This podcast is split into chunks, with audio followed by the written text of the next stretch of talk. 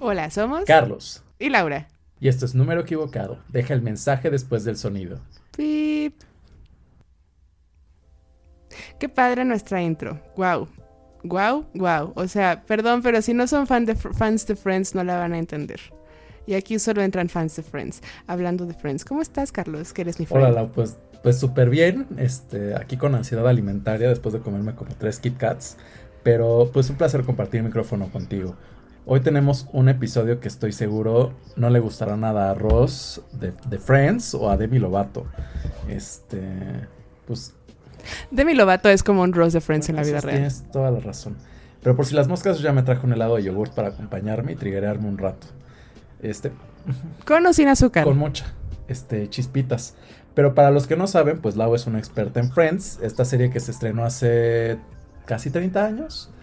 Este, sí, Lau, qué fuerte. ¿Estás emocionada por el regreso de, esta mítica serie? Por supuesto que sí, o sea, salió el tráiler que la semana pasada creo que hablamos un poquito en el podcast de la semana pasada, salió creo, que el lunes. Sí, ha de haber salido el lunes en la mañana, ¿no? Este, y desde entonces solamente podía pensar en dónde necesito ver Friends, pero como la bajaron de todas las plataformas, tuve que hacer lo impensable que fue conectar mi DVD que tenía años sin usar para poder ver aunque sea un capítulo y quitarme la espinita. Por cierto, mi personaje favorito es Chandler, porque me lo preguntó todo el mundo, obviamente. Ese es mi personaje favorito, ya lo dije. Este, ¿qué onda? ¿Viste el, el, ¿El, tráiler? ¿Qué opinas? Bueno, además de que vi como mucho Botox y fillers, que seguramente yo voy para allá porque ya estoy haciendo mi cochinito para, para ese, ese momento en mi vida, pues si te soy muy honesto, Lau, como que siempre me costó ver Friends, pero este... me da como mucha curiosidad ver qué tienen que decir estos seis ¿Sois seis míticos personajes? Siempre se me barran seis míticos personajes. ¿Qué tienen que decir después de pues ya un rato que se fue la serie? ¿Tú cómo lo viste? No, sé qué tengan que decir, pero sé que van a cobrar un chequezote. Eso sí lo sé. Dos este, millones y medio y tres millones por episodio. O sea, que se mochen, ¿no? Tantito. Sí. O sea, creo que pues era de esperarse. O sea, ellos o sea, ellos fueron las, los actores mejor pagados en televisión durante mucho tiempo, uh, que fue por ahí de la, creo que no, octava, novena temporada, fue la, tuvieron esa eh, ya legendaria renegociación de contratos. Se le había ofrecido más dinero a, David Schwimmer, o sea, este Ross.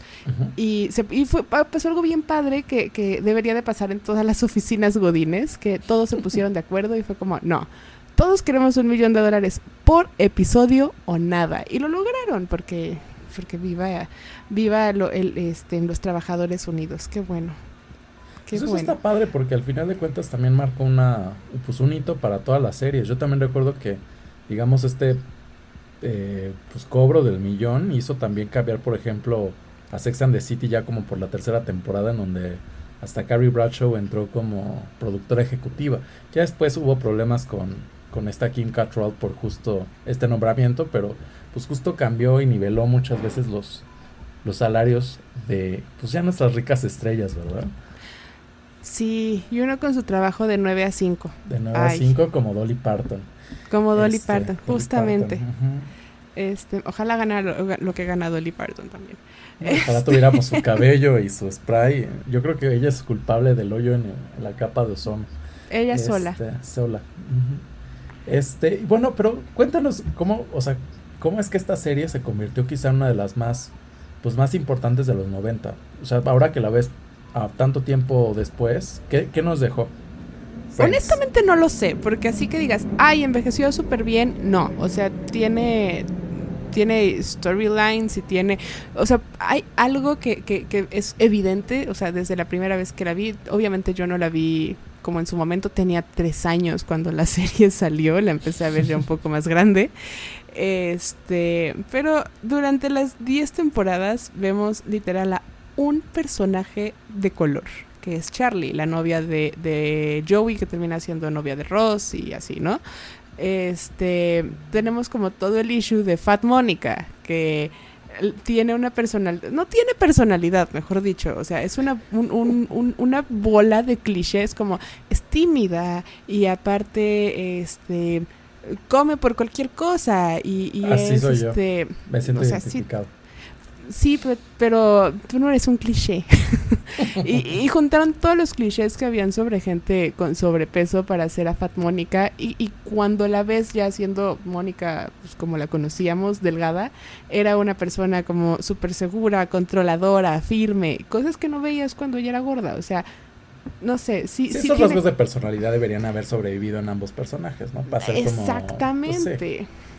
Luego, la serie tiene grandes problemas de continuidad. O sea, desde el, el- el apellido de Rachel, describen como Greeny en algunas temporadas, después eres Rachel Green.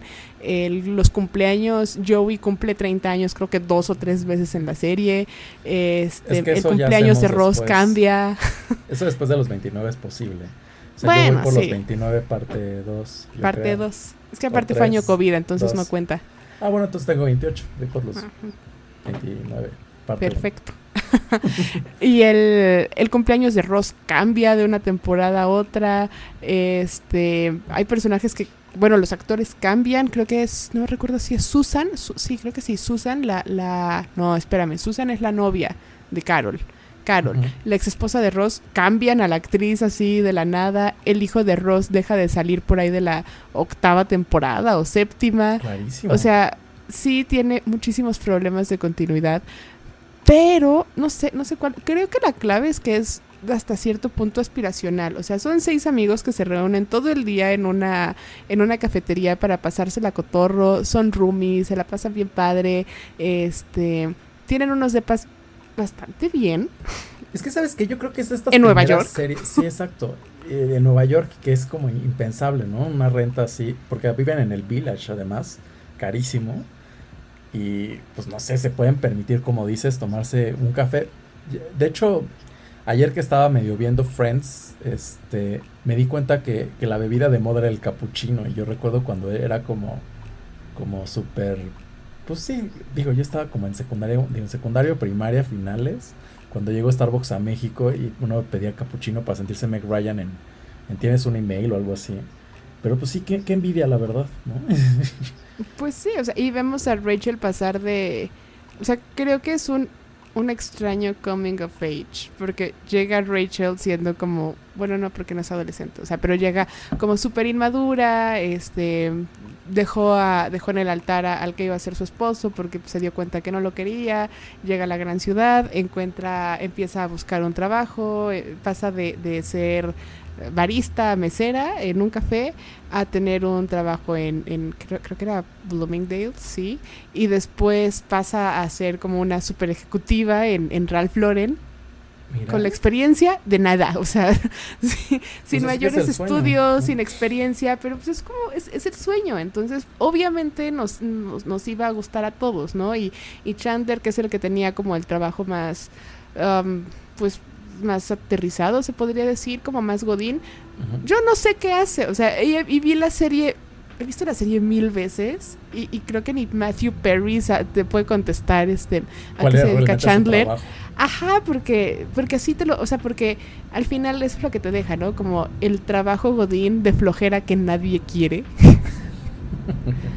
Mientras eh, ajá, pues sí, o sea, mientras Rachel persigue así su carrera acá en el mundo de la moda y pasa sin tener experiencia tener un, un, este, a que las marcas estén peleando por ella, o sea, porque al final se están peleando por ella marcas y es como, sí, te vas a ir a París a trabajar, no recuerdo si era, no, no, no, me, no me acuerdo en qué marca se iba a quedar al final, o si se iba, si, si seguía en Ralph Lauren o, o- o a dónde, pero Pero no lo dice, sea, ¿no? Supongo.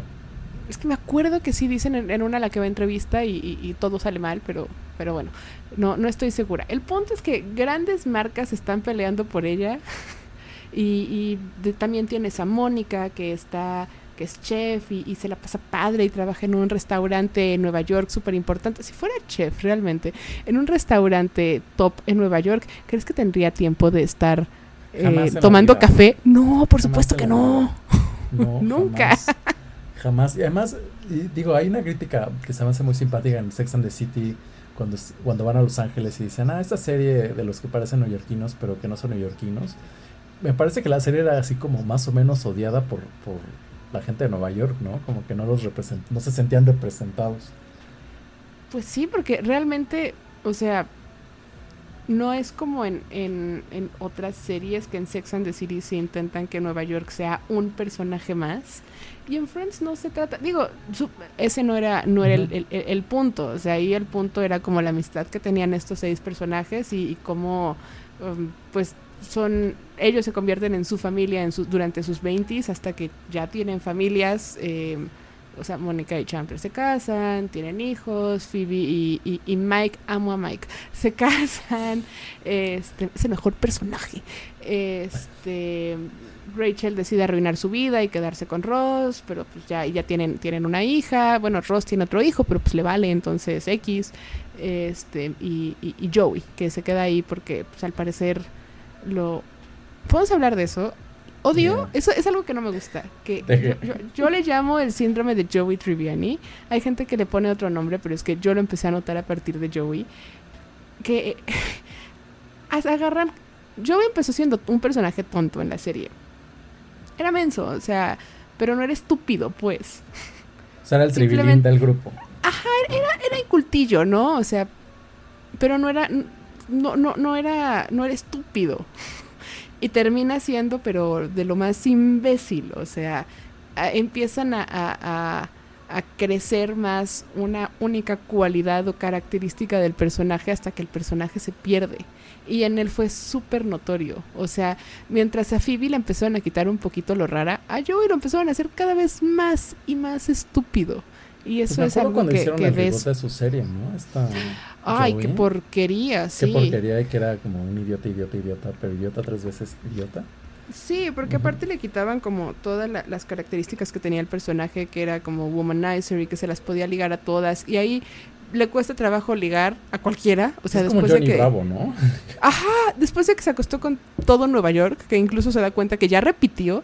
Por cierto, vi un TikTok muy bueno con una hermosa teoría que es: si el Nueva York ficticio, o sea, si, si, si, si el Nueva York de las series fuera un solo Nueva York, Samantha Jones y Joey se tuvieron que haber acostado en algún momento.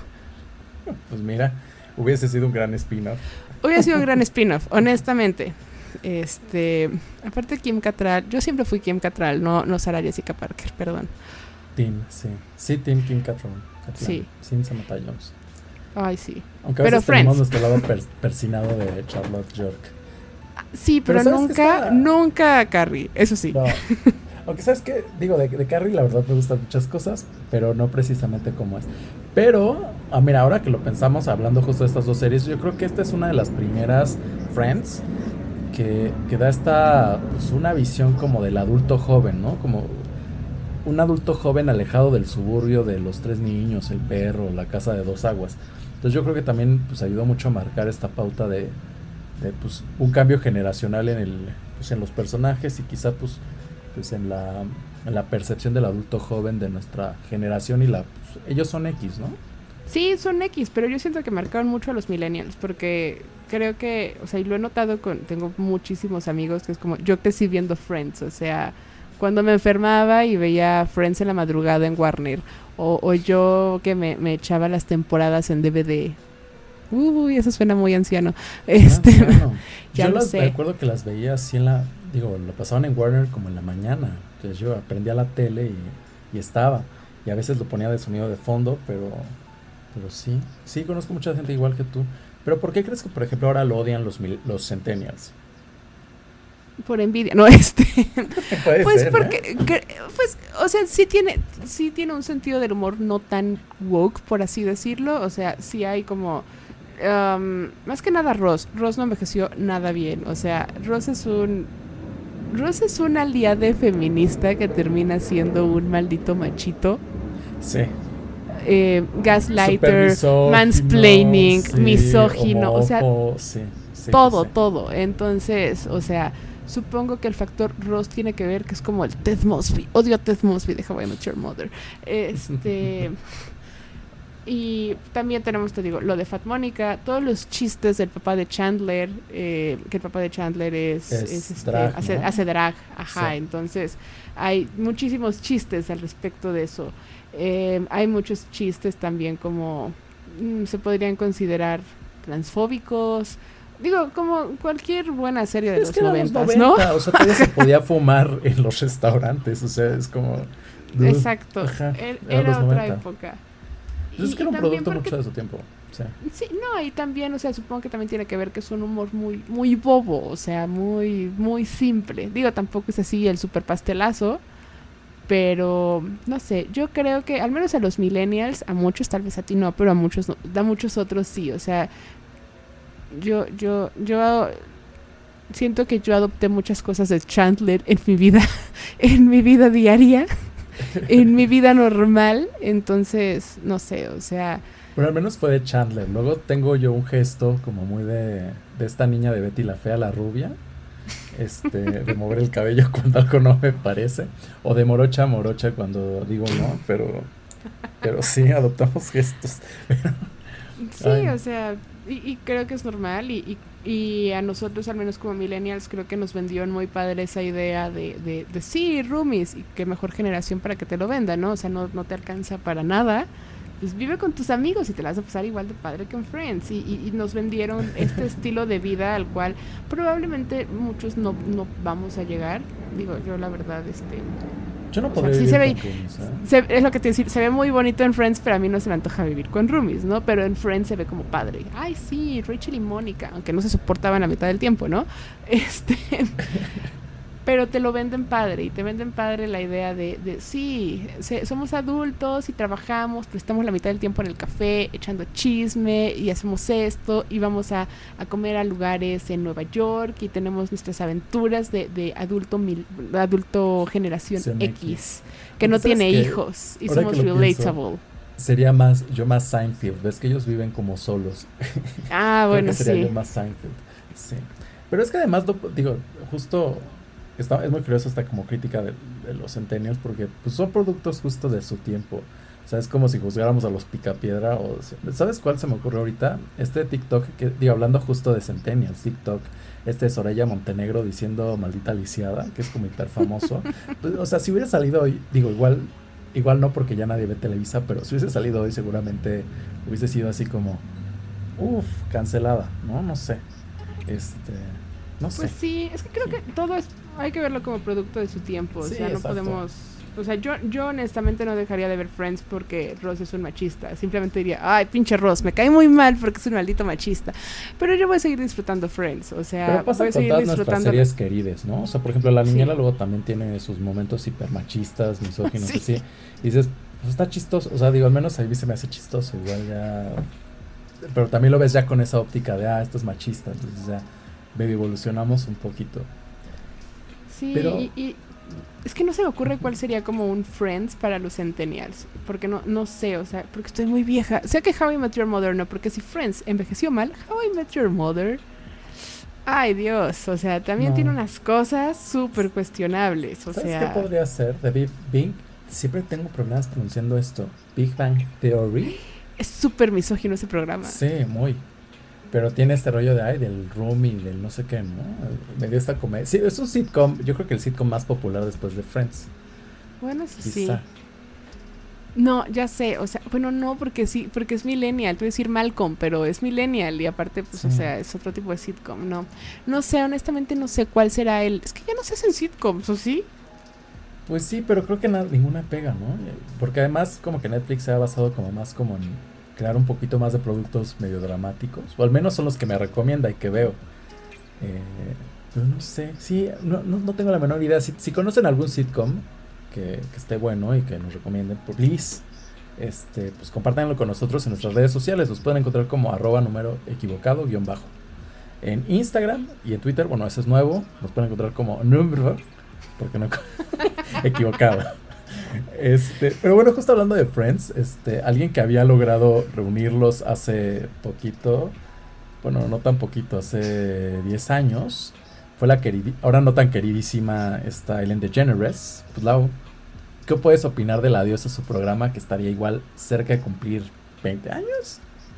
Ay, sí, se quedó, se va a quedar en la temporada 19, pues anunció la semana pasada, ¿sí fue la pasada o la antepasada? La que pasada, justo. fin- sí, que por fin va a llegar a su fin, que no tiene nada que ver con todas las quejas de acoso sexual, bullying, este, la lista sigue y sigue Ay, y sigue na- de na- quejas. No le compro esa, así. Nada que ver, es porque ella dijo, yo quiero acabar en la 19. Obviamente, No. sí. Obviamente no. Este, pero además creo que la van a contratar también en HBO Max. Como que HBO Max está justo como rifando muchas de estas cosas. Sex and the City, Friends y ahora quizá un nuevo proyecto con Ellen. Que Pero es no probable, sé, o sea, sí. si no es, o sea, alguna plataforma se la va a jalar para hacer algo, porque, o sea, Ellen al final sigue teniendo el público que tenía. Las señoras que veían el, el, el, el- ¿cómo se llama? El programa, o sea, ¿qué tipo de programa es? Fue el, este, Como no es Morning el Show, es morning un, show, sí, ¿no? Show. el Sí, talk show, un- el ajá, talk show, De, de, de Ellen. Van a verla en la plataforma en la que esté. Honestamente, yo no soy como ni siquiera tan fan de ella como como di- como como comediante No. ni como, eh, Ni como persona. personalidad, ni, ni, ni nada. O sea, no, no es mi tipo, o sea, en lo absoluto.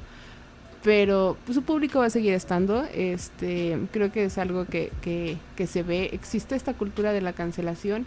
Pero al final, los que son fans van a seguir consumiendo ese tipo de, de, Sí, a su estrella. de su- productos. Ajá, exacto. Ajá, y de contenidos. Pero ¿sabes qué me gustó de esto? eh. Que, que dio una visibilidad importante como eso de los espacios tóxicos.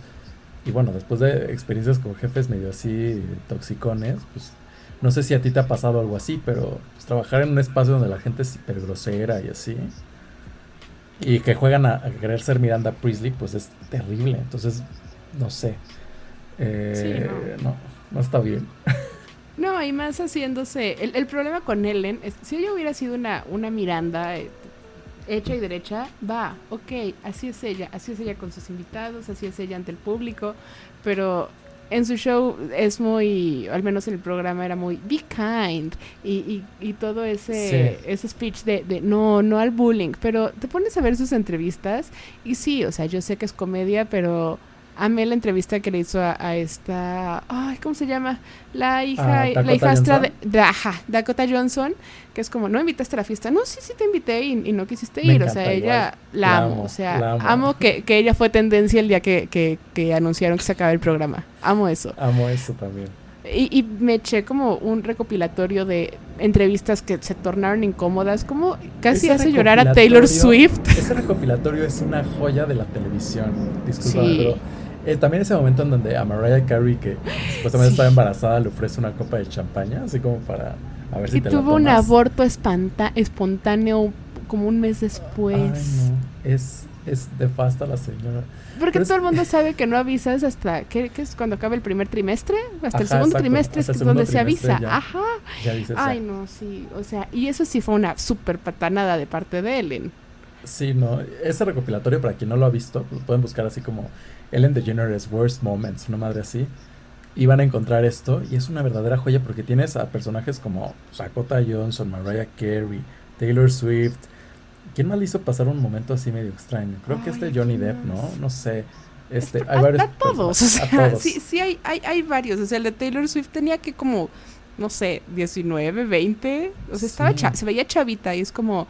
Y con él anduvi- o sea, la hace, casi la hace llorar porque, ah, te tomaste una foto junto a este hombre, anduviste con él. Es como, por, o sea, yo entiendo que el chiste en 2010 era que Taylor Swift tenía muchos novios, pero no sé, ya hacer a alguien No, llorar en televisión nacional está muy gacho. Oye, ¿viste esta relectura que hicieron del este Late Show donde fue Lindsay Lohan? Este, y la tratan horrible. Sí, sí, Es fue Le- con, Letterman, ¿no? ¿no? Sí. Uy, ya, ya salieron varias de Letterman. Salió también una con Paris Hilton, donde se burla de ella. Este. Creo que fue después de que estuvo en la cárcel también, así como el de Lindsay que Ujú. iba a estar en rehab o que acaba de salir del rehab, no, estoy, no, no recuerdo bien. Eh, salió una de Oprah con la Solsen, donde les pregunta sobre su, el, el supuesto, porque en ese momento no era confirmado, desorden alimenticio de, de, de Mary Kate. Y ella es así, pues no, obviamente no vas a querer hablar No, de tu desorden alimenticio en televisión nacional. más eran las estrellas mejor pagadas de su generación. O sea, yo recuerdo Ajá, y explotadas desde los Sí, pinches tres meses de Ay, no. edad, pues pobres, ¿no? Entonces, O sea, y les pregunta su talla, les pregunta su talla. y ellas le contestan y es como, ay, sí, no te voy a creer. Y es como, ay, mira Oprah, que ahora se las da de, bueno, siempre se las ha dado de ser como, Oprah, ella, la buena ondita, o sea, que, que ella va y te escucha y te aconseja. Esa entrevista, no, qué cosa tan horrible, o sea. Hay unas entrevistas brutales, este, recuerdo también esta que le hicieron a Britney Spears, me parece que fue esta... Barbara, Walters. Barbara Walters, que la hace llorar, no, eh, no.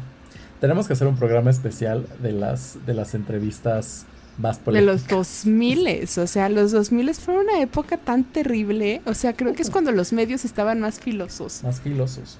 Pero, feo. Bueno, volviendo al tema de Ellen, creo que el año, el año pasado y este no, no fueron para nada su año, porque ves que sacaron la fotografía con George Bush.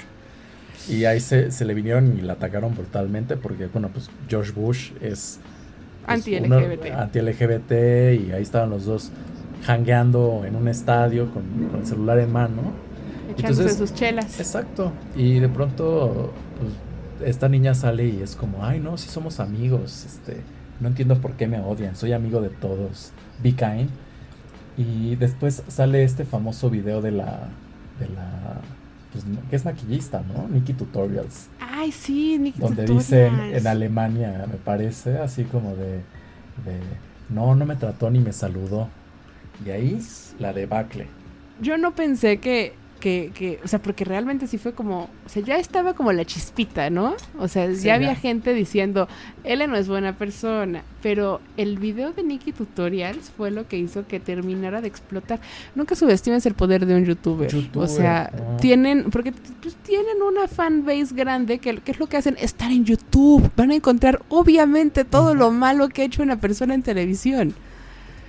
Y bueno, o sea, creo que o sea, Dakota, Johnson de verdad es la mejor entrevista que ha dado en su vida. La más icónica de su carrera al menos. Sí, o sea. Sí, con eso la recordaremos muchos. Porque además el labial rojo que tenía estaba muy lindo. No, y se veía muy bien ella, o sea, ella se veía bien. La verdad es que sí. Y no sé, ¿has visto esta película que hizo Matt Thompson? Creo que hace como dos años, que, que justo es como literal ver el declive de Ellen. Esta se llama eh, Late Show. Ahora digo, justo que estábamos hablando me acordé porque eh, justo eh, Emma Thompson en esta película se parece muchísimo a Ellen, pero muchísimo. Entonces la, literal le ponen trajecitos así blancos como Ellen, porque si no saben, Ellen tiene una política de que los, por ejemplo, quienes van a su programa no pueden usar colores oscuros. Entonces te dan una, una lista. Pero bueno, en, general en el programa estás en referencia a todas estas cosas. Y pues trata justo de, de una pues, conductora de un late show que es comediante y que, que pues la atacan por ser medio mean con su equipo y pues ya, se le va el programa. Y entonces está muy bueno. Si no la han visto, la verdad es que hablando del tema se las recomiendo mucho. Al menos la vi, creo que recientemente está en Prime, si no la has visto, Lau. Está buena, como para un domingo. Para un domingo así como de, de, fondo y medio estar viendo y haciendo otra cosa. Está, está muy buena. La voy a ver porque el chisme es mi pasión. Y si esa película ya, ya se veía. Porque, o sea, en Hollywood se saben las cosas. Todos se saben todo. Es que todos se saben todo.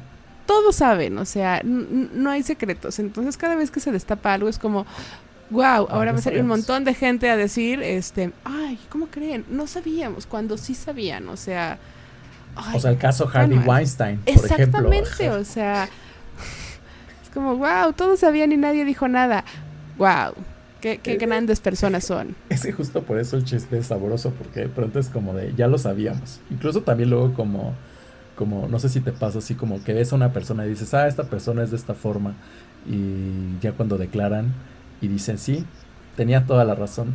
Como Demi Lovato, que luego se les va la locura a esta niña. ¿No te pasa? Bueno, a mí me pasa, porque, ¿sabes? Esta semana que, salió del closet como una persona no binaria, este, me, resultó muy raro, como que se puso a bailar con el diablo esta semana. A mí me resulta raro el timing. El no, timing me, es malo. No me resulta raro, me resulta calculado, mal calculado, porque es bastante obvio lo que está intentando hacer. Qué bueno que ella, que, no sé, espera, pausa, Espera, además en el mes del orgullo. Ella. No, ella. sería ella, ¿no? o sea, qué bueno que ella se siente lo suficientemente cómoda para salir de, del closet no binario. No binario, perdón. Oye, es que sí es no binario. ¿no? Es que es complicado porque... porque no binario ya sería masculino y no binaria sería femenino, sería no binario. Pero es que él es neutro, ¿no? es que son esos, esos detalles de ortografía que no, no aprendimos nosotros, pero que son necesarios para narrar una historia como esta. Pero no sé, es, chistoso porque justo, por ejemplo, ella usa el them, que pues, se traduciría como ellos, they, them, ellos. Entonces es, tendríamos que hablar como ellos, Demi Lovato, ay, mosco, perdonen. este, justo. No sé, ¿te parece muy raro? El, el ellos sí, o sea, en, en, español, yo no tengo tan, bueno, no tengo un problema porque yo no debería tener un problema con cómo le gusta a alguien que le digan, entonces yo no tengo un problema realmente, pero en español me puedo entenderlo muy bien, ¿no? Como ella, porque no le gusta que le digan ni él ni ella. Pues va, ella. Neutro. O ex, pero es que no sé cómo se pronuncia la X. Entonces, ella, vamos a dejarlo así. Ex, ajá. Está difícil. Este, ella, va. Pero en inglés usan el, el they, them, y ahí es cuando yo me empiezo a confundir. En español me, tiene, me hace todo el sentido del mundo, pero en inglés no. Es como, uy, o sea, son como dos personas o es porque son los dos, los dos géneros, pero no es ninguno, entonces, porque es they si no es ninguno, pero son los dos, pero si el género no existe, entonces, entonces yo digo que estaría chistoso, ¿sabes por qué?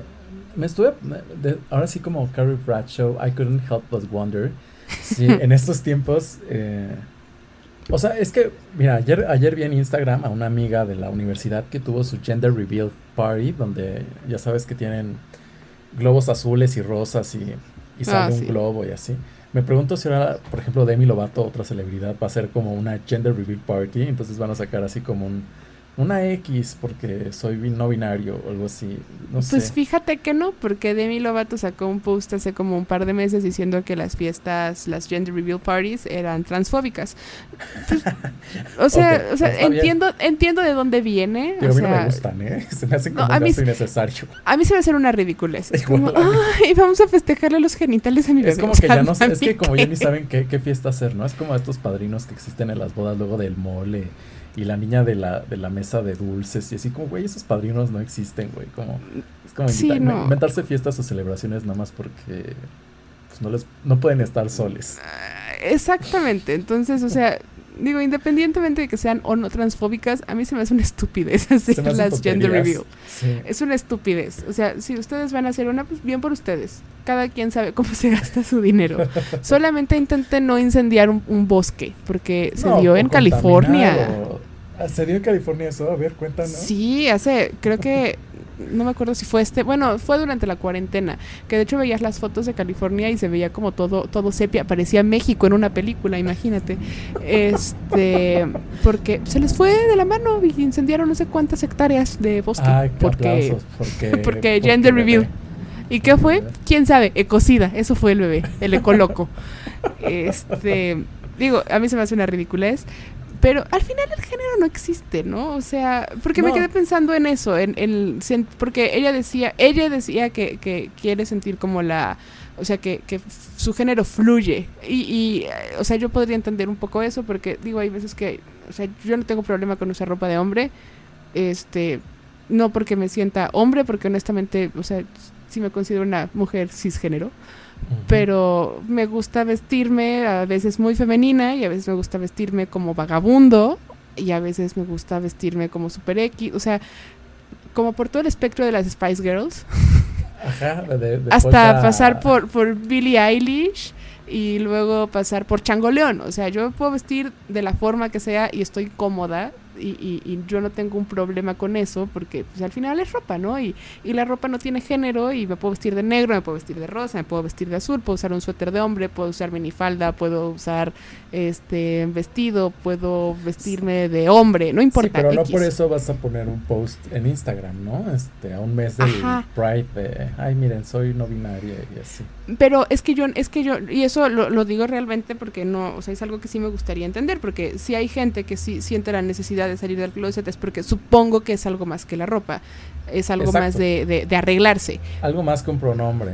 O sea, por ejemplo, una de las, yo creo que una de las mejores, eh, mira, comparando ahorita como, como este tipo de declaraciones, una creo que la más acertada recientemente fue justo la que hizo Elliot Page. No sé si te parece fue una carta muy apropiada, informada, eh, bien hecha. Y a lo largo de esta transición, que bueno, justo hoy, hoy salieron las fotografías, ¿no? De ella ya en traje de baño. De él, perdón. Perdóname, perdón, es cierto. Donde él ya sacó sus fotografías en traje de baño.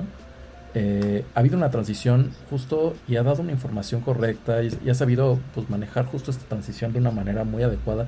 Algo que no ha hecho Demi Lovato en nada. Ya saben que en este programa no somos tan fans de Demi. A mí me gusta una, rola, la verdad, pero creo que en esta ocasión, como comentas, hay una, una oportunidad de algo. O sea, yo siento que después del, del odio que le dimos por el helado, de haber dicho, ay, de, esta me salvo diciendo algo así. O sea, en 2007 hizo algo así con los anillos estos de castidad que usó con Nick Jonas, que Miley Cyrus después usó. Joe Hasta Selena Gómez, todo Disney Channel traía sus anillos. Yo creo que esto, esto se sube como. Pues se sube ya como a muchos trends que de pronto. No sé. No me convence. No, a mí tampoco. Yo, yo no le siento honesta. O sea, porque digo, si ella está. Si, ella esté feliz así, o sea, qué bueno, honestamente. Porque yo realmente creo que es una persona que no está feliz con cómo es y por eso está constantemente buscando como ahora soy esto, ahora soy lo otro, ahora tal cosa, ahora me ofende esto, ahora me ofende lo otro. Este, y digo, a todos nos pueden ofender cosas. A mí hay cosas que, que, veo y es como anuncios y es como, oye, eso es profundamente machista. Pero pues X, ¿no? O sea, no es como que les escribo a, a echando pleito. Aparte, pues no me van a pelar. Soy, soy una pocos followers en la vida. Este... Es que uno elige sus batallas, ¿no? Yo creo que las batallas que ha elegido Demi, no sé, no tienen como esta, este impacto que, que quizá debe, que otras personas logran tener. Exacto, y, y, se siente, no sé, yo lo siento, lo siento deshonesto. Yo siento que Demi dijo, ok, ya que me todas mis, o sea, los millennials ya no me pelan. Vamos con la generación X es lo que está? Y empezó hasta cómo se viste, o sea, porque hasta le, le, mencioné a mi hermana y le dije, ¿de mí Lovato se está vistiendo como Billie Eilish o qué onda? Se está vistiendo bien feo, con todo respeto para Billie Eilish. Siento que se viste horrible. Pero que ya este cambió mucho, ¿no? Ya, este, y ahora es muy glam. Ah, bueno, sí, ya anda muy glam. Pero muy Demi, Demi, eh, Demi, muy Billie Eilish hace dos años. Ajá, o sea, sí trae esta onda de, pues, de vestirse feo, las a cosas todo llega tarde Demi Lovato, a todo llega tarde a este, todo, a todo. Incluso a su, a su California Sober. Porque, esto, esto es un, un, chismecito aparte, ¿no? Eh, Kelly Osbourne tuvo una recaída en las drogas hace relativamente poco. ¿Y qué crees? ¿Por qué crees que tuvo una recaída en las drogas? ¿Por? Porque ella era California Sober. Lo intentó ah. y obviamente, como lo dijo Elton John, no se puede. Y recayó. Entonces, pues ojalá Demi Lovato lea, lea el, el, la entrada al blog de Pérez Hilton. Amiga, date cuenta. este, y se dé cuenta, porque pues va para allá, ¿no? Ojalá no. Ojalá, ojalá no. Pero no sé, siento que es una persona que está en busca de atención y de aprobación de otras personas, como intentando hacerse un poco la, la justiciera social, como ahora soy justiciera social por ya no por, por, la, por la gente que es bipolar, porque ya decidí que ya no soy bipolar, entonces ya, ya, ya no soy este como speaker de, esas personas. No, no, este, ahora tengo ansiedad y soy, todo me da trigger, ahora tengo problemas alimenticios y esto me molesta. no, no sé, no sé. No me da confianza de mi lobo, A mí tampoco. Y aparte la apoyó esta, ¿cómo se llama la de The Good Place? Jamila Jamil. Ay, es que... No soporto esa mujer. A todo. sí, o sea. Es como, cuando, cuando empezó la pandemia y esta niña de La Mujer Maravilla invitó a todos a cantar Imagine. Ay, qué horror. Así, todos, ay, vamos a subirnos porque es esta Galgadot.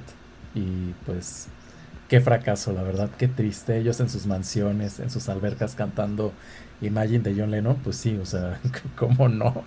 Sí, no, o sea, creo que son bastante tone deaf. O sea, les falta no sé, es como, qué bueno que te estás preocupando porque diga, em, come sin culpa, pero hay problemas más grandes en el mundo. Ahora sí que como diría Kourtney Kardashian, hay gente que se está muriendo.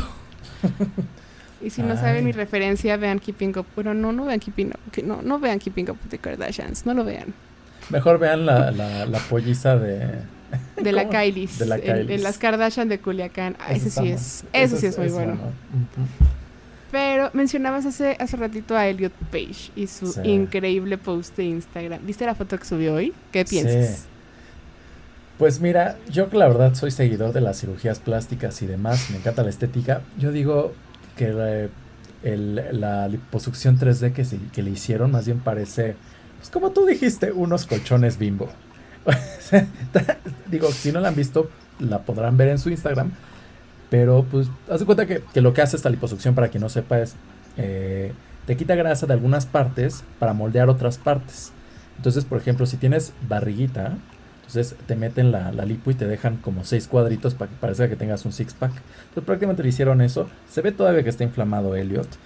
Pero, pues, pues no sé. Digo, yo creo que ya es una emoción para alguien trans, pues verse sin, sin pechos y así. Pero sí creo que le falta inflamarse. Y quizás Digo, el y se- brazo, ¿eh? Y pierna. Digo, se ve genuinamente feliz. Se ve y lo feliz, cual es es- está bien. O sea, el, el, el- el hombre se ve feliz, eso está cool. Y más porque si veías los posts de antes de, de Elliot, sí se veía como, como que traía una depresión densa. O Sí. sea, sí se nota que estaba en, en- en descontento con, con su cuerpo.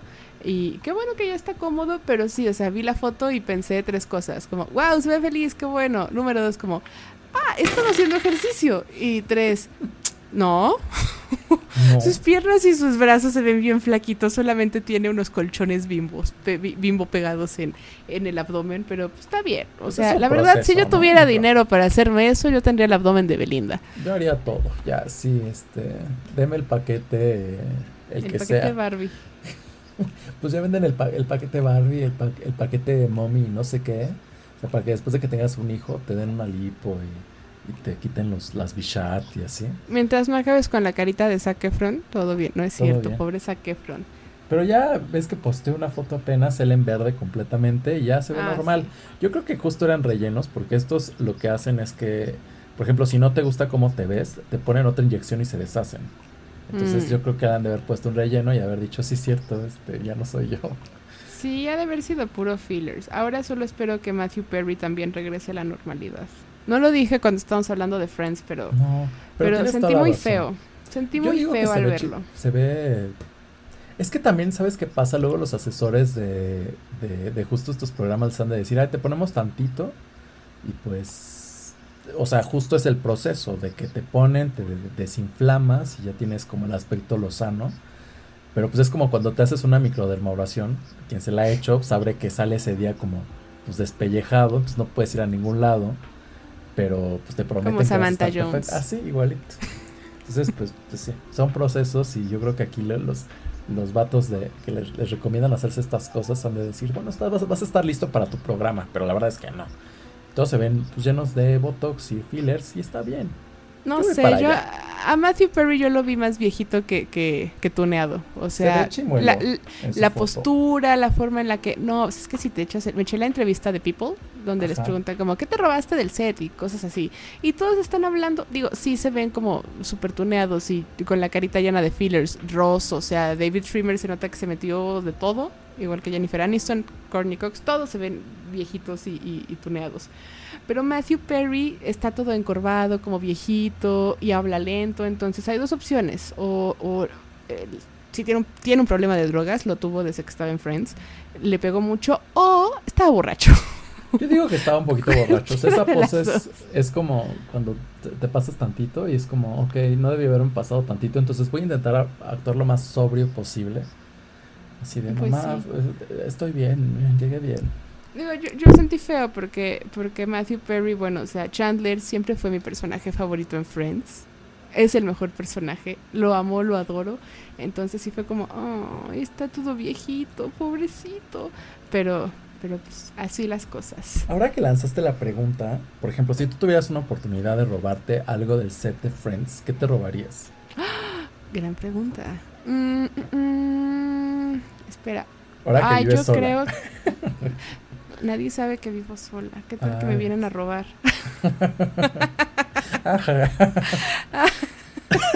Este, me robaría, no sé si los pósters que tiene Mónica en su departamento o, o qué más, qué más. Eh, El sillón este morado, no, no, ¿verdad? No, no creo. Está muy noventero, ¿no? Sí, ya tengo un sillón además. No, tampoco el Y eso lo, lo, escogí yo, no. Eh, um, mm, mm, mm, ¿Qué más? ¿Qué, ¿Qué, me robaría? No, creo que eso, ¿eh? Creo que no me robaría como nada muy loco. Creo que sí me robaría el, algunos de los pósters que tienen en, en, en la casa de Mónica. Y ya, creo que sí, ya. Digo, los sillones de reclinables de Chandler y de, de Joey se ven súper cómodos, pero de por sí mi casa ya parece de, de, hombre soltero, porque tengo un costal de box a la mitad de, mi, sala. No, sí, definitivamente. Pero ahora métele uno de esos sillones y sí, va a parecer como de, de vato heterosexual. ahora que hablas de tu, de tu, de tu este para pegar, ¿por qué se me fue el nombre? ¿Puedes creerlo? Pero bueno. Costal de box. El costal de box Imagínate que ahora que hablamos de los revivals de celebridades, hubiera, digo, de, de series, hubiera un revival de Celebrity Deathmatch y invitaran a un, episodio de Demi Lovato contra Olivia Rodrigo. Yo, yo sí vería eso. Así yo también. Me siento, vi muchísimos memes sobre millennials viejitos como yo amando el disco de Olivia Rodrigo y fue como, sí soy. Driver's License está muy buena, la verdad. Este, Good for You me gusta. Deja Vu Rolón. Ah, sí, Rolón. Sí. Brutal se me hace muy como, ay, sí te escuchas de 17, 18, pero está padre porque se escucha como una niña de su edad, lo cual muy bien. Está muy bien. O sea, es el tipo de canción que yo hubiera creído que era la cosa más cool del mundo a los 16. Y pues no, pero pero me recuerdo cuando escuchaba los discos de Lindsay Lohan y me sentía como pues Wannabe California, ¿no? Este Aquí en la del Valle, el Valle de Hills, pero no. Eh, Oye, que tu tía Lindsay va a regresar al cine. Pues dice, pero siempre, no, nunca regresa. O sea, ya van No, pero ya anunciaron. O sea, va a ser una película para Netflix, navideña. O sea, va a ser como. Netflix es el nuevo Hallmark, pero. Sí. Qué triste. Yo extrañaba ese canal porque hacía buenas películas de fondo. Así como, como literal podías tener en Navidad todo el día prendido y era pues villancico mal escrito, mal hecho. Están en Amazon todas. Mi hermana y mi mamá se las echan cada Navidad. Voy a, hacer eso la próxima. Pues ya no falta mucho. Pero mira, es que el problema con Lindsay Lohan es que firma y después por X y razón se va. Como esta película que hizo de Linda, Linda que terminó interpretando esta niña que sale en Mamma Mía, Amy. Ah, y Amanda Seyfried. Amanda Seyfried. Entonces, por ejemplo, en esta firmó para hacer. Ya habían grabado la mitad de la película este, para quien no sepa, esta película trata de una de las primeras actrices pornográficas famosas en la historia del cine, que se llama Linda Lovelace, que hizo Garganta Profunda en los 70s y que fue un hit. Incluso la pasaban en cines familiares. Haz cuenta que vas a Cinemex y vas a ver una película porno. Pero el chiste es que había firmado ya Lindsay Lohan para esta película, ya la habían pagado, ya llevaba la mitad de la película y dice, ¿sabes qué? Bye. Ya había hecho también otro contrato, me parece que hace como dos años, para hacer una, una versión de de algo así como los tuyos, los míos y los nuestros. Ok. Pero al final ya habían medio firmado y se fue del, del pues sí, el contrato, o sea, terminó por, por pues, desesperar al director y también se rindió. Hubo otra película que iba a grabar con un director mexicano que se llama Alfonso Arau sobre la vida de Carlos Gardel y también firmó y después se retiró. Entonces yo creo que, o sea, yo creo que o ya está muy desesperada porque de plano no ha tenido pantalla en los últimos años, más que con el reality show, o pues, pues la oportunidad de la de, dudar de ella a ver qué hace. En esta ah, yo honestamente espero que sí lo haga, espero que lo haga muy bien y que sea el comeback que tanto necesita porque pobre, ¿no? O sea, pobre. Yo siento que o sea, le tocó de las peores momagers del mundo, o sea, prácticamente la prostituyó. Aparte, el chismecito que, que, que, que, me encontré el otro día, que después de que Luis Miguel cortó con Araceli Arámbula, se le vio con Lindsay Lohan.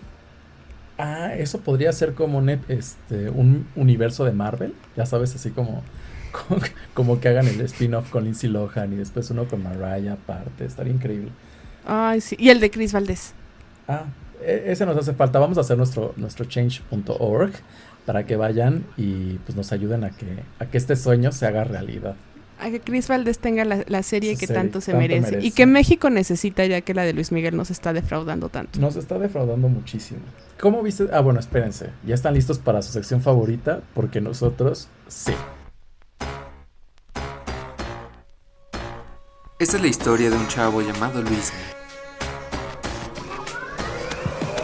Bueno, pues, este domingo nos enfrentamos al penúltimo episodio de la segunda temporada de Luis Miguel. ¿Qué viste? Ay Dios, vi mucho y nada al mismo tiempo. Vi un Luis Miguel, o sea, y esto es algo que pensé mientras veía el capítulo, es, wow, Luis Miguel es un pendejo que no se da cuenta de que todo el mundo lo está manipulando wow, o sea, en las dos líneas del tiempo. Hasta el final, en la, en la, en la de 2007, que también pensé otra cosa. Empezamos en 2005, en la línea de tiempo como más cercana al futuro, y terminamos en 2007. ¿Qué pasó en esos dos años? Nada, no pasó nada, nada. Nada.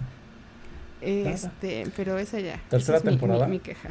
Ay, eso es un hecho. O sea, estaba viendo en Twitter, hay un video de, de, de Diego Boneta caracterizado de Luis Miguel con paperas este, cantando La Viquina. Entonces, y no está en el soundtrack de, de, la de, esta temporada. Entonces, yo estoy segura que grabaron las dos temporadas al mismo tiempo, como diciendo, ¿quién sabe si, si el COVID nos deje volver a grabar después? Hay que hacerlo de una vez, antes de que Diego Boneta quiera grabar la segunda parte de Nuevo Orden, donde los morenos se ponen todavía más locos. este, ay, pinche película. Nunca, nunca se lo voy a perdonar. nunca le voy a perdonar que sea productor ejecutivo de esa porquería. Pero bueno. Este. Em, sí, pinche sueño húmedo de Anaya. Pero. Ya que vienen tiempos electorales. Este. No, no sé, o sea, yo creo que sí, grabaron las dos al mismo tiempo. O sea, ¿tú crees que, por ejemplo, la liberen, hace cuenta como, no sé, se me, se me viene a la mente Sabrina, que, que, tenían, sacaron un episodio, por ejemplo, una serie de episodios en febrero, y en noviembre, por ser Halloween, te saca otros seis más. ¿Crees que pases algo así con esta?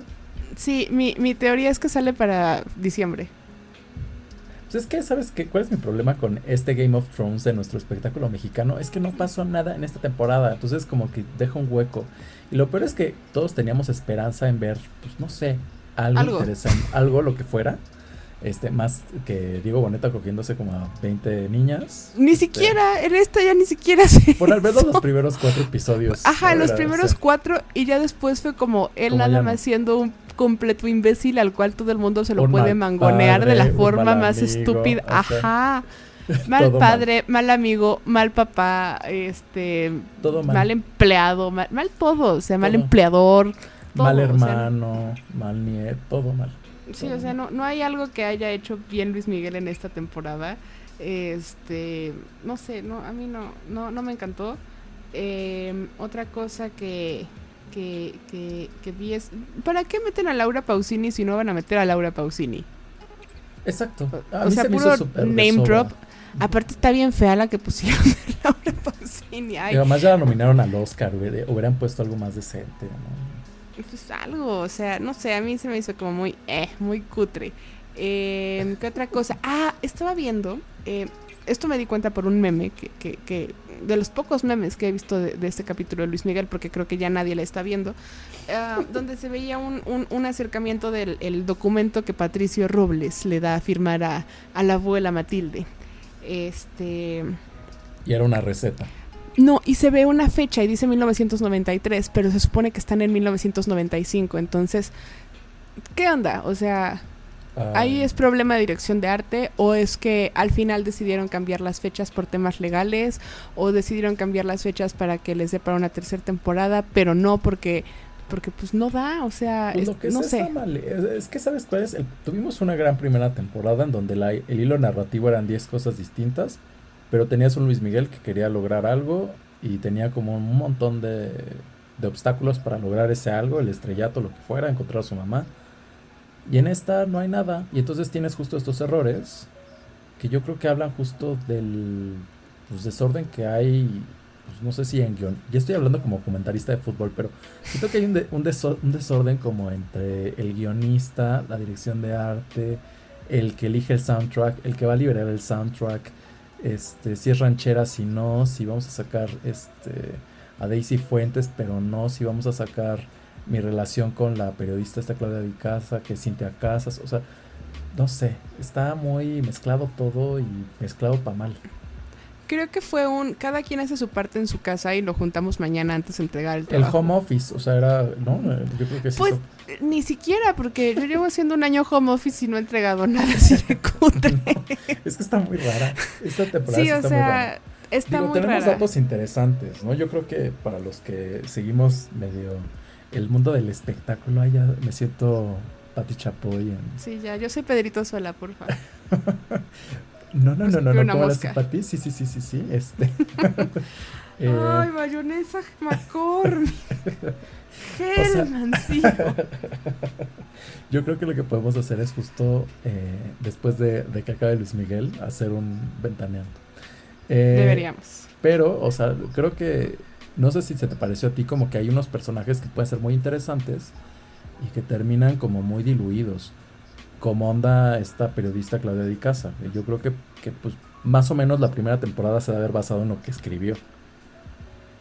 De hecho, y, y aparte, tengo un, un muy grande problema con que quieran perfilar, perfilarla de cierta forma un poco villanesca y que Ajá. vaya y esté ahí con la abuela Matilde y todo eso, porque empezamos, bueno, o sea, encontré, encontré el, el- el libro de el que escribió Claudia de Casa en, de en- Casa. en los no, 90, sí fue en los 90, Sí, ¿no? los noventas. por el cual tuvo una demanda millonaria que le arruinó la vida, o sea, Luis Miguel le arruinó la vida prácticamente.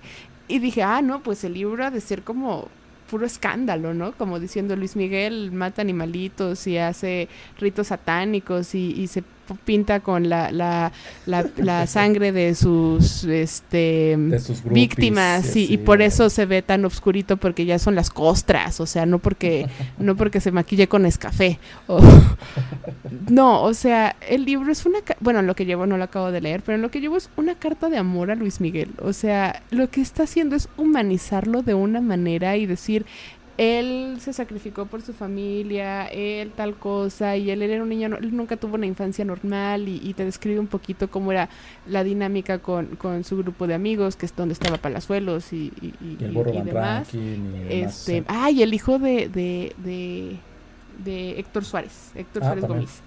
Este, y cómo él era el introvertido, él era el tímido y, y cómo tenía esta, o sea, entrevista incluso la gente con, con lo que, con los que grabó el, el primer disco y todo el mundo habla súper bien de la ética profesional de Luis Miguel Niño y que era como eh, pues un, un adulto profesional y o sea, lo humaniza de una manera, digo, no lo acabo de leer, seguramente saca como temas que el mismo Luis Miguel no quería que, que, que la gente que supiera, hablaran. pero no lo está haciendo de una manera horrible, o sea, lo está humanizando, creo que le está dando esa, esa tridimensionalidad, Es bidimensionalidad, que creo no que justo uno de los ¿Qué es lo que le falta a la serie? esta serie, justo, porque creo que al menos en la primera temporada tenías se sentía como que había un encuentro de distintas fuentes. No sé si te pasa como como que tenías justo una narrativa que venía de distintos ángulos en la primera temporada y en esta se siente así como si Luis Miguel hubiera dicho, "No, esto no se habla, esto no se habla, esto no se habla." Y además con que todos también dijeron, "Pues yo no quiero que hablen de mí, entonces pongo una demanda." Pues güey, no mames. Sí, yo siento que lo que está haciendo Luis Miguel con esta es cómo me hubiera gustado que pasaran las cosas. Me hubiera gustado que mi hija hubiera estado conmigo en el funeral. Me hubiera O sea, igual- gustado ser un papá más presente. Digo, aún así abandonarla a 11 años, ¿no? Igual vas a tener un final de temporada en donde te digan, esto, esto no fue real, o no madre así, como, viste un sueño de Luis Miguel. Parece, Es o sea, se despertó y no tenía piernas, ¿no? o sea, como. Y supercampeón. después canta, ¿cómo era esa canción? Este, ya nunca más. Papá, mi pierna, mi pierna. Y luego le dan unas pantuflas. Ay, qué cosa tan chistosa. Cine mexicano de los ochentas. Ah, ya sé, arte. Arte. Pero pues mi, pro- mi problema va un poco por ahí. O sea, la que quieren perfilar de villana, o sea, para nada es una villana. Y me, me eché la entrevista en la mañana con, con Javier Poza, de Ajá. esta Claudia y Casa. Y, y habla justamente de eso. Dice, yo les digo todo el drama que pasé con la, con, con la demanda, pero por favor hagan algo más interesante. Digo, ya, si van a, a explotar eso, pues háganlo bien, ¿no? Y, y, y- pero entreguen también algo dijo- más interesante. Pero pues también dijo que no se había juntado con la abuela, ¿no? Como, Ah, no, no, porque la abuela ya, o sea, la, al parecer, según lo que, lo, lo que vi en, en algunas otras fuentes, ya estaba muerta y que realmente su fuente fue Tito. Pero al parecer, el que es Tito en la vida real, no creo, creo que no se llama Tito, como que no estaba muy, muy, muy feliz por cómo se le trató en la serie. Entonces yo creo que por eso le están atribuyendo cosas a la abuela muerta, porque está muerta y los muertos no demandan. Ay, pues es que, mira, yo creo que el equipo de abogados de, es que mira, tienes una serie, por ejemplo, The Crown, ¿no? Uf, es una Que misma... no se meten con cualquiera, o que sea. no se meten con, pues no sé, Lin May, o sea, se meten con güeyes que están en el poder, o sea, la familia más, más poderosa de, de Reino Unido. Eh, y tienen unas historias verosímiles, un guion que realmente te mete al ambiente, a cómo pueden ser estos personajes, que incluso la Casa Real ha salido a decir, oye, sabes que esto no fue así, pero eh, tienes justo ese juego que, que te permite entrar, pues, a un mundo que pues todos desconocemos y que quizá es lo que se buscaba con esta serie, ¿no? Como, como pues, ingresar al mundo de Luis Miguel y su leopardo y sus camas de, de cebra, pero pues no sé, como que está fallando esto, porque la verdad no entiendo qué, qué pueden perder. Yo creo que hubieran firmado algo más, más padre, no sé, o sea, como de, de, no sé, hablar con estos güeyes, también pagarles un- una lana. ¿Qué es lo que van a hacer con esta niña de, de las vías del amor? ¿Cómo se llama? Se me fue su nombre. Ay, con Araceli Arámbula. Las Sí, vías del amor, sí. sí, Sí, o sea, eso es, eso es un hecho. O sea, yo creo que, que también por eso la tercera, o sea, va, van, va a haber un una tercera temporada. Yo siento que sí se está, estaban como esperando a, a convencerla, a llegarle al precio. Y la verdad, si Araceli Arámbula lo hace para sacarle la, la pensión alimenticia que no le ha dado Luis Miguel en, en quién Está sabe cuántos bien. años, pues vas, hazlo, sácale Está hasta el último centavo que Y es Netflix que además está es pagando bien. exacto. Además es un producto como que funciona bien yo creo que en toda América Latina, porque en Argentina este güey es un astro, en Perú, yo creo que casi toda América Latina este güey pues es brutal. Entonces que te limites en, en el dinero para esto, pues no, no funciona.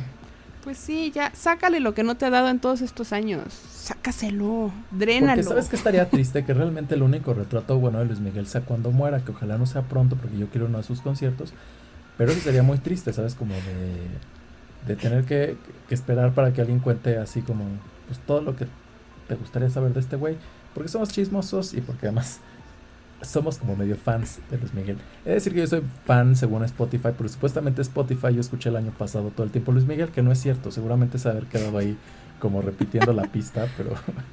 Ay, no, Spotify solo nos hace quedar mal. nos hace quedar mal porque según yo escucho música muy distinta y, y ay, estoy todo el día buscando música nueva, pero pues según esto escucho Luis Miguel y después no sé qué tenía de mo- la verdad, pero, pero daba pena. Ay, ya Creo sé, según como- Spotify. Llevo, llevo 10 años, no, no tengo 10 años con Spotify, pero llevo años escuchando lo mismo. Y es probable que sí lleve años. O sea, mi top 10 creo que siempre está King, My Chemical Romance y lo que esté de moda en ese momento. O sea, Ah, bueno, pero tienes unos favoritos, o sea, eso sí, pero ya cuando te dice, oye, estás escuchando, estás escuchando mucho Luis Miguel, es como, güey. ¿Todo claro bien en no. casa? Sí, es como, no, güey, o sea. Ah, bueno, este, salió Glee, salió Glee. Como vi Glee el año pasado por primera vez, estuve escuchando el soundtrack y fue como, notamos que eres súper fan de Glee. Y yo, maldita O sea, sea. no tanto, pero sí. yo, maldita sea. Yo de Glee me gusta últimamente esta leyenda negra que hay como alrededor de todos. Así como, no sé. Que está maldito y que es así tipo cachún ya. cachún y se están cachún, muriendo cachún, todos. Y se están muriendo todos. Ay, pues ojalá, ojalá no se mueran todos porque me cae bien este. Ay, no sé ni cómo se llama el actor. El que hacía Kurt. Me cae bien porque Kurt me cae bien. Mm, ya. Ah, ¿Cómo se llama correcto? Bueno, él, sí. No sé, él. Me cae bien. Este, pero, ay, sí, no. No, Luis Miguel sí decepcionó esta semana. Pero lo que más me decepcionó fue el maquillaje. O sea, El maquillaje fue lo peor de esta, de esta temporada. La- hoy pero se es que veía en este capítulo se lucieron. O sea, cuando está gritándole a, a, a, a su amigo. Se ve más. se llama Mauricio, ¿no? Bueno, sí. a él. Se le ven Al unos cachetes como que, ajá, como que tiene paperas y luego como la mitad de, de es- o sea, es son prostéticos y aparte eh, este en VFX, o sea, se le meten unos blurs espantosos en la cara y parece filtro de Instagram, o sea, Luis Miguel de 2005, 2007 parece Luis Miguel de 2021. sí, Así así. de mal se ve. de mal se ve. Es más, creo que se ve peor que Luis Miguel de, de- Ahora. de 2021. Sí. No, o sea, es el peor momento. O sea, se ve, se ve terrible. Yo sé que querían hacerlo como viejo y gordo y feo para que no, no parezca que, que se quiere acostar con su hija, pero aún así parece que se quiere acostar con su No es la forma. Sí, no. No, no, no. No, no. Ugh. Sí. Ah, y mi otra queja, ahí va. Ah, platicaba contigo ayer. Este, hablábamos de esto. La, el, el- el- la, las mujeres a través de la vista de Luis Miguel. Las mujeres son... ¡Ih! No, no es... Sí, ahora que estamos hablando de series misóginas y machistas, yo creo que, que ahora el personaje justo de Daisy Fuentes, es Daisy Fuentes, ¿no? Sí. No, no, el de Claudia de Casa es terrible, pero más como... esto- Bueno, que Daisy Fuentes dicen que tenía ya un, un- una especie como de, de... de romance con él, ¿no? O sea, como que lo admiraba desde hace muchísimo tiempo. Que la aventaba bien duro el calzón. decreten muchachas porque se les puede hacer. Entonces, como a Daisy Fuentes, pues Daisy Fuentes creo que lo amaba desde los 80 y le enviaba regalos y no sé qué más. Pero anduvo con Cristian Castro, ¿no? Daisy Fuentes. Sí, tengo entendido que ahí hubo un medio Es que esa es, chisme la, esa es la clave, o sea, contar yo no todo sabía eso que- detrás. no, no, es que sí, o sea, deberían de poner eso, porque además, en, en la serie, según, según yo sé, a partir de la serie fue que Cristian Castro se enteró que Luis Miguel le tenía una envidia horrible. ¿En serio? Según yo sí, o sea, algo así, vi, vi una declaración de él que fue como, según yo éramos amigos, pero ok. Pero es que eso estaría padre, o sea, como ese trasfondo como de la... Y Eh, creo ¿sabes? que le bajó la novia, o sea, él le bajó la novia a Cristian Castro. O, O, sea, sea, Daisy Fuentes andaba con, con Cristian Castro cuando empezó a andar con Luis Miguel. ay, por, por envidia se la quitó. Entonces yo creo, ajá, yo creo que sí ha de haber sido como por ahí, ¿no? Como, ah, mira, Kiko trabajó contigo. pues Mira, ahora que recuerdo, ¿te acuerdas ese episodio que hicieron en la primera temporada cuando siguen como la vida de una fan que se muere o que, que fallece en algo? No, no se muere. Casi se ahoga, pero Casi no se ahoga. Bueno, el chiste es que, bueno, lo que me acuerdo, hubiesen hecho algo así con, por ejemplo, Daisy Fuentes, con Cristian Castro, o sea, como que te va metiendo en la historia de una forma muy distinta.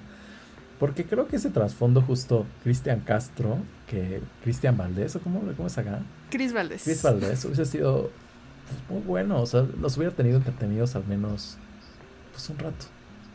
Sí, No, hubiera estado mejor. Pero no, nos ponen una cena aburridísima con Erika, Jaime, Camil, papá y, y- y la mamá, que no me acuerdo cómo se llama. Este. Es más, ¿sabes por qué no me acuerdo cómo se llama la mamá? Porque nunca dicen su nombre en la serie. Es cierto, pero creo que fue Miss Universo. Es francesa y fue Miss Universo y después se vino a casar acá, ¿no? Creo que sí.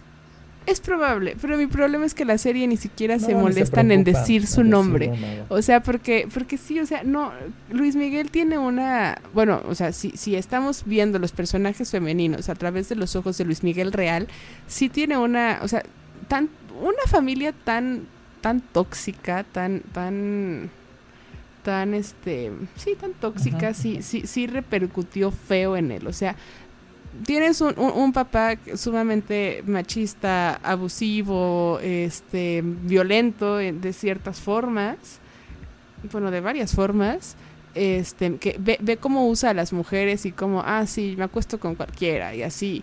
O sea. Tienes eso como ejemplo. Luego, obviamente, a tu mamá la tratas como pues una santa, porque es tu mamá, ¿no? Porque pues, en eso sí salió mexicano Luis Miguel. Todas son unas zorras menos su mamá. Menos su mamá. Este, sí. Este, entonces, ay, sí, su mamá, sí, muy linda, lo cuida. Y a partir de eso ves como ante sus ojos Mariana le puso el cuerno porque platicó con alguien en una fiesta. Este, Pero es que Luis Miguel es así con todos. O sea, en esta escena donde le pide una exclusividad a McCluskey, o sea, solo puedes trabajar conmigo cuando pasa con Laura Pausini. Es como, dude, este. ¿Así No. es con todos? O sea, con el hermano Tal también era así parece. medio encimoso, ¿no? Así, no sé. sí, como o estás con o, o no haces nada y, y- y estás conmigo y haces lo que yo te diga o te rascas con tus propias uñas. O sea, Pero es que, No no, sé. sé, el- ese personaje me, me estresa mucho porque justo o hacen lo que él quiere y si hacen lo que él quiere también está mal, porque entonces son traidores. No sé, me- no sé, Luis Miguel ahorita me decepcionó un poquito esta temporada. Sí, esta, esta temporada no está siendo como muy No. buena para, para en cuanto a relaciones públicas de Luis Miguel Real.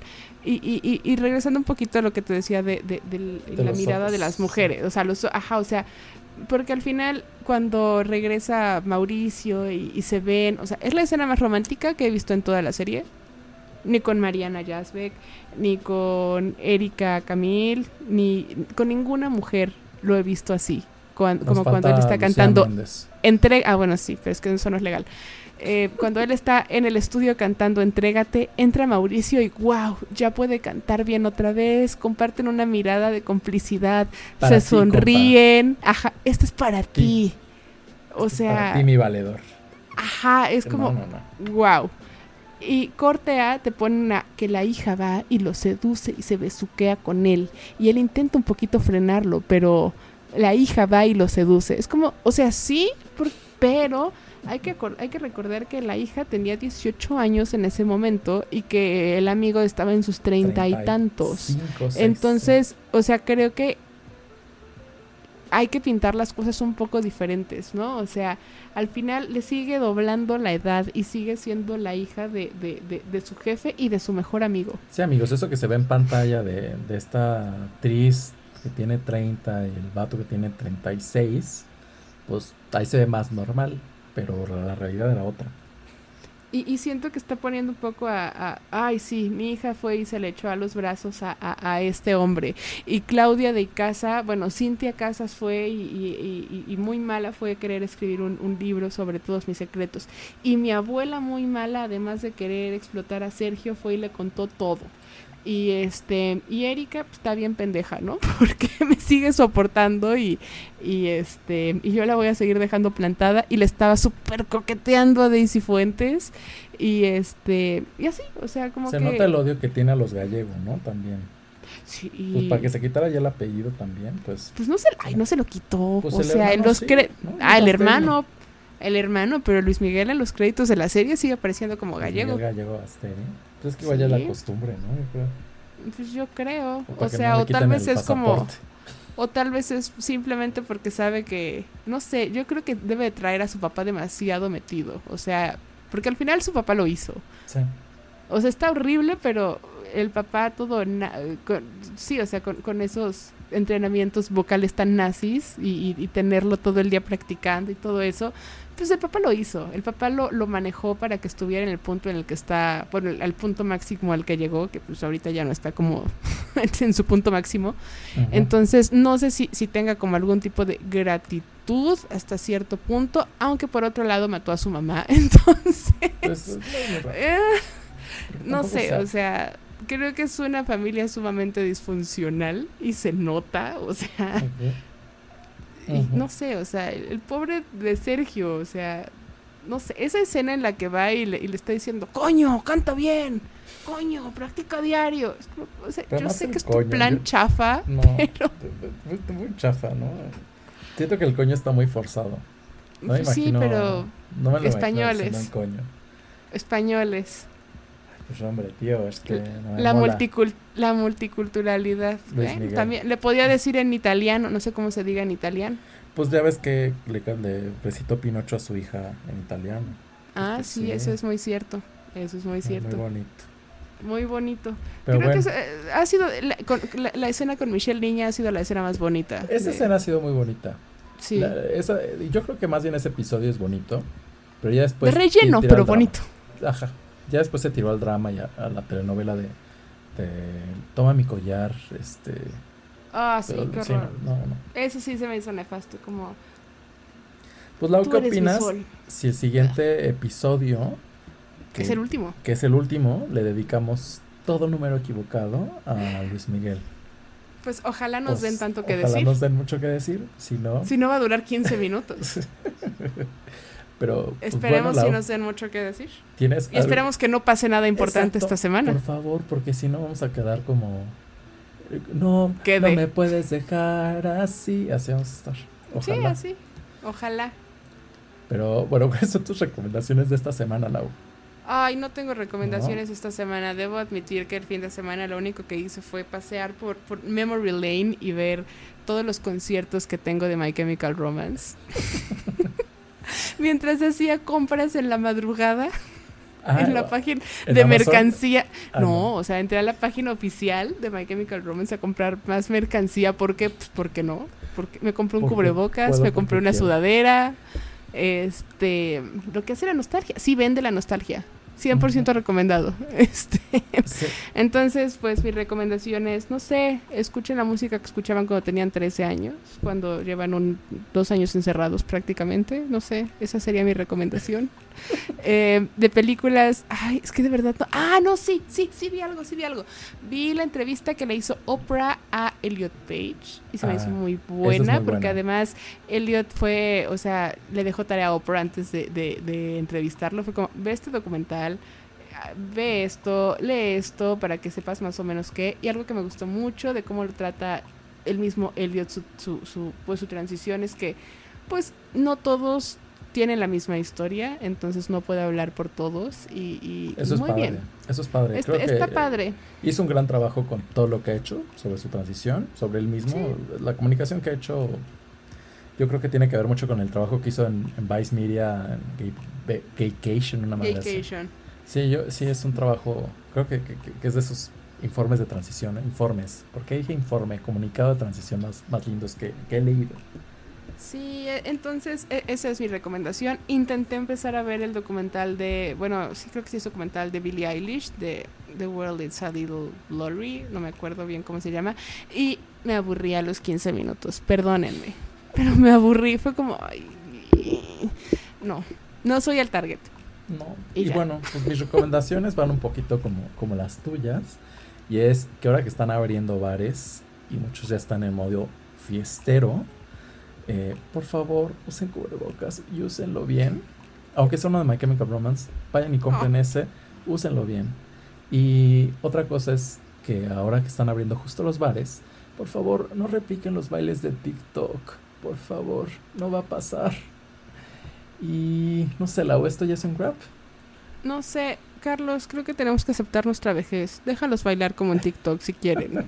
O sea, había gente que baila, bueno, no sé, yo no tenía edad para entrar a un antro cuando estaba la CRG de moda, ¿no? Pero la gente repetía la CRG, entonces... Pero es que la CRG la bailaban ellas y después se hizo famoso por la legarreta en México, ¿no? Este, que lo bailaban cada dos minutos en, en hoy. Pero, bueno, sí, ya estamos viejos, pero bueno. De diario cultural. Pero, pero sí, si estamos, estamos en semáforo amarillo, eso no significa que hacer sus besos de tres sea seguro. Entonces, por fin, cubre bocas. De verdad, no hagan fiestas en lugares cerrados. Sí, no. Ningún tipo de... no, no, por favor, no. No, cuídense. Es que estoy harta de estar encerrada. Cuidarte es cuidarnos. Así es. Y bueno, nos pueden seguir a mí como MX Carlos Reina en todas mis redes sociales y Lau. Yo estoy en Instagram como la Laudelfin y en Twitter como Laudelfin. Y bueno, recuerden que ya estamos en Twitter como el número equivocado, ¿no es cierto? Nos puedes, pero síganos en Instagram porque es más fácil, que es arroba número equivocado guion bajo. Y bueno, esto ha sido justamente, repito, número equivocado y muchas gracias por seguirnos. Hasta la próxima. Número equivocado.